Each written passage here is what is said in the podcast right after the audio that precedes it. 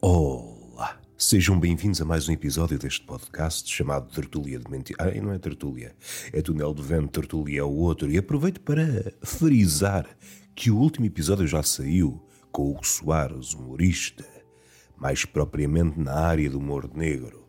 Esta voz está mais grave do que o costume.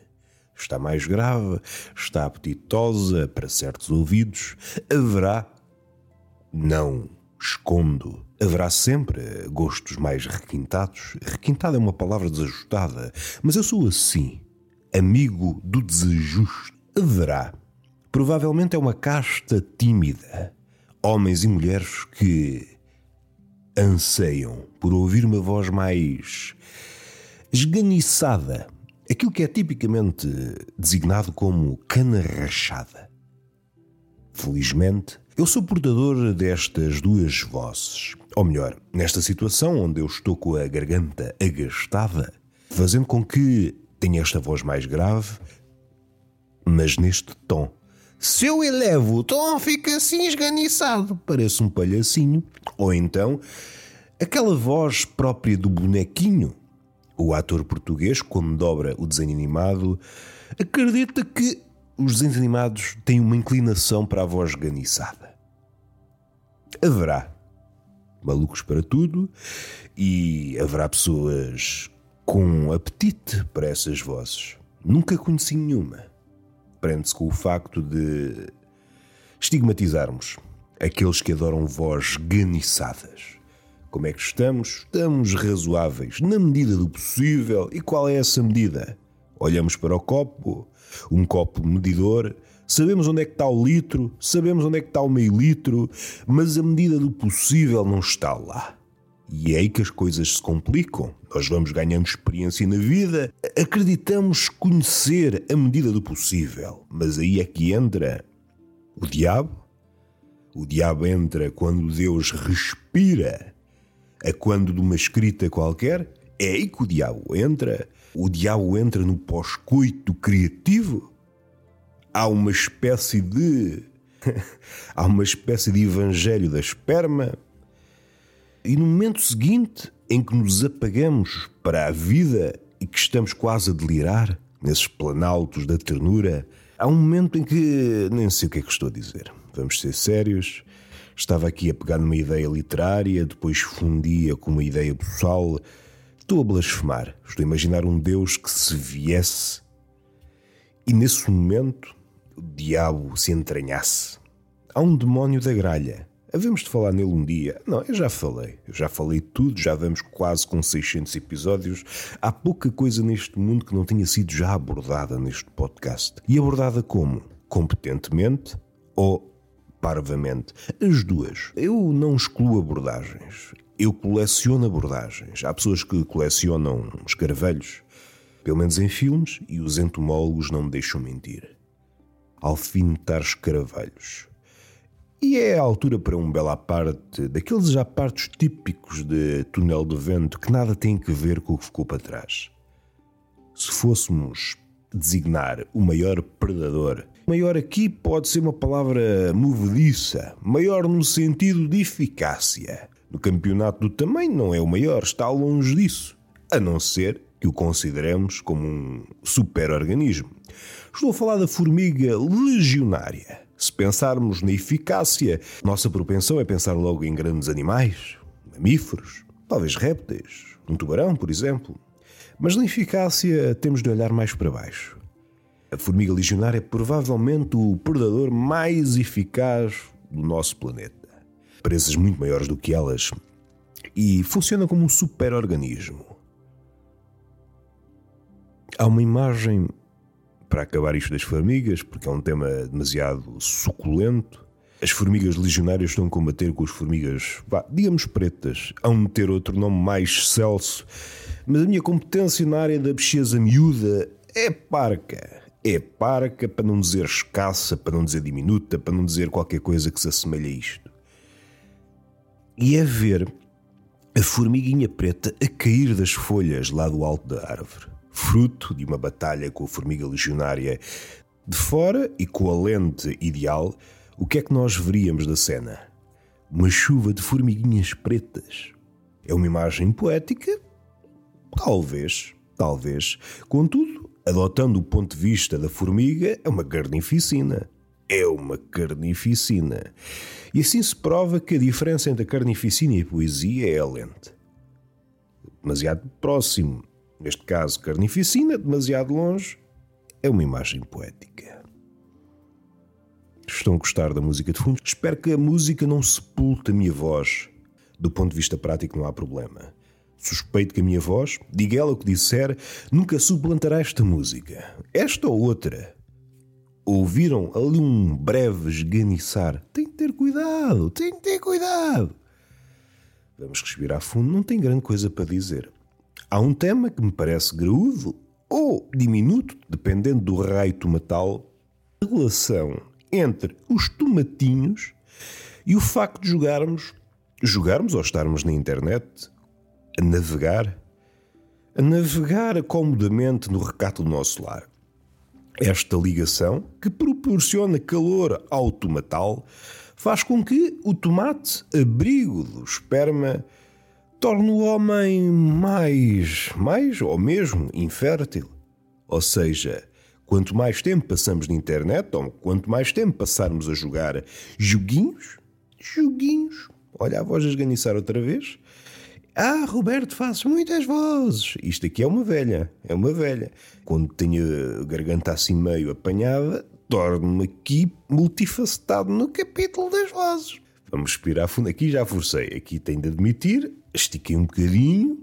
Estiquei um bocadinho. Esta voz é indicada, não estou aqui com grandes floreados, é preciso admitir a verdade, é a voz ideal para levar aos ídolos. Ah, e já que falamos em ídolos, eu agora tenho. Está agora a esganiçar. Agora não estou a fazer de propósito e a voz esganiça por ela própria. Está a esganiçar. Olha a voz. Fazer um podcast com esta vozinha esganiçada.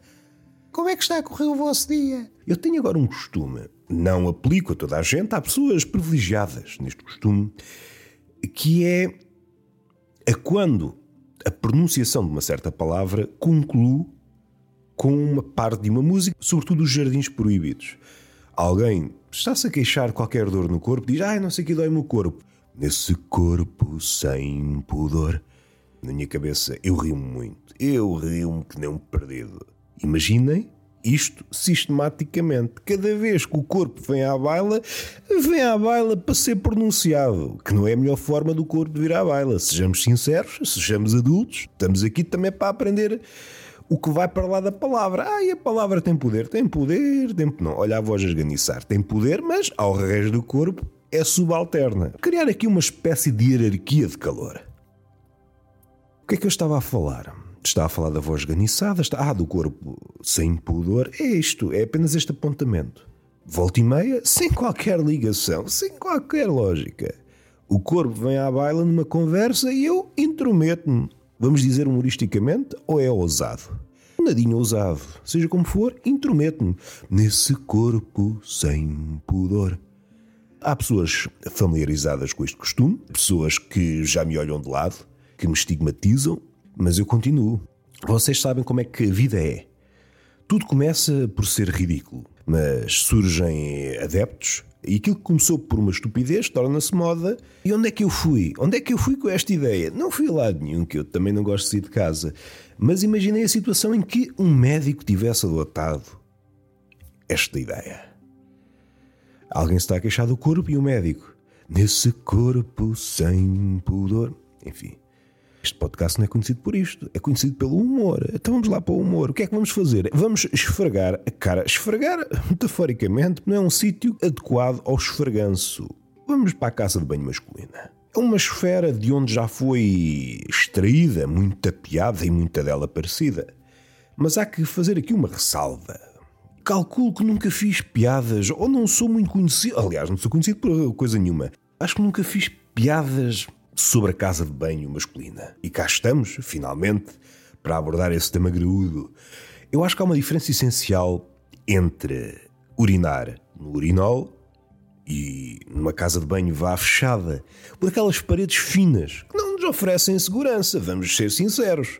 Do ponto de vista da fábula, se chegasse lá um lobo mau para soprar. Aliás, podia ser um suspiro, tombava aquela casinha improvisada e ficávamos com o mangalho ao léu. E depois como é que fugíamos do lobo mau com o mangalho ao léu? Não fugíamos, não fugíamos. Que péssima altura para ser interpelado por um lobo mau. O que é que separa o urinol e não vamos falar do, chá. Faz falta um do chã que ponha esta casa de banho, esta casinha improvisada no museu. Qual é a grande diferença? Eu acho que tem que ver. O urinol é próprio para pessoas ocupadas.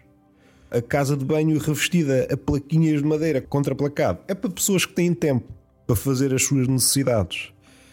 E eu não me espantaria nada que este cenário, o que eu vou dizer, porque eu estou aqui a saborear aqui um prelúdio, já tivesse acontecido. Alguém muito ocupado que vai urinar acompanhado, saca do vergalho para fora e pode estar acompanhado ou então está alguém ao lado. Pode acontecer. Às vezes temos de prestar auxílio às pessoas ocupadas. E diz-lhe, segura-me aí no mangalho que eu tenho de atender uma chamada. Ah, mas não me dá muito jeito, eu não conheço lado nenhum. Segura aí, pá, segura aí que eu sou uma pessoa muito ocupada. Isso não lhe faz mal. Quem segura um, segura dois, não é? Quem segura um, segura dois. Isso não faz si menos homem. E atende a chamada. Atende a chamada, o outro está lá ao lado está a segurar no mangalho, com vista ao esvaziamento da bexiga, nada de marotice, nada de marotice, estão duas pessoas civilizadas, uma delas a falar ao telemóvel e a outra a agarrar o seu mangalho e no mangalho outro trem.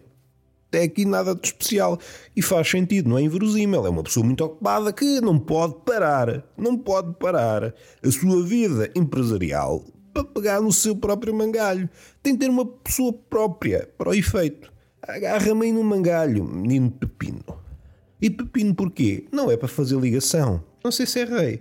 Mas um Carlos, acho que foi o Carlos Magno, que teve três filhos. Um era o Luís, outro o Pino e outro era quem? Se a memória não me falha. Se a memória. Às vezes falha, às vezes falha. Mas seja como for, se o rigor histórico não tiver, opa, todo impecável, realmente houve alguém, um filho de um rei chamado Pino. Só para vocês terem esta. Ah, porquê? Porque na altura os nomes eram como deve ser.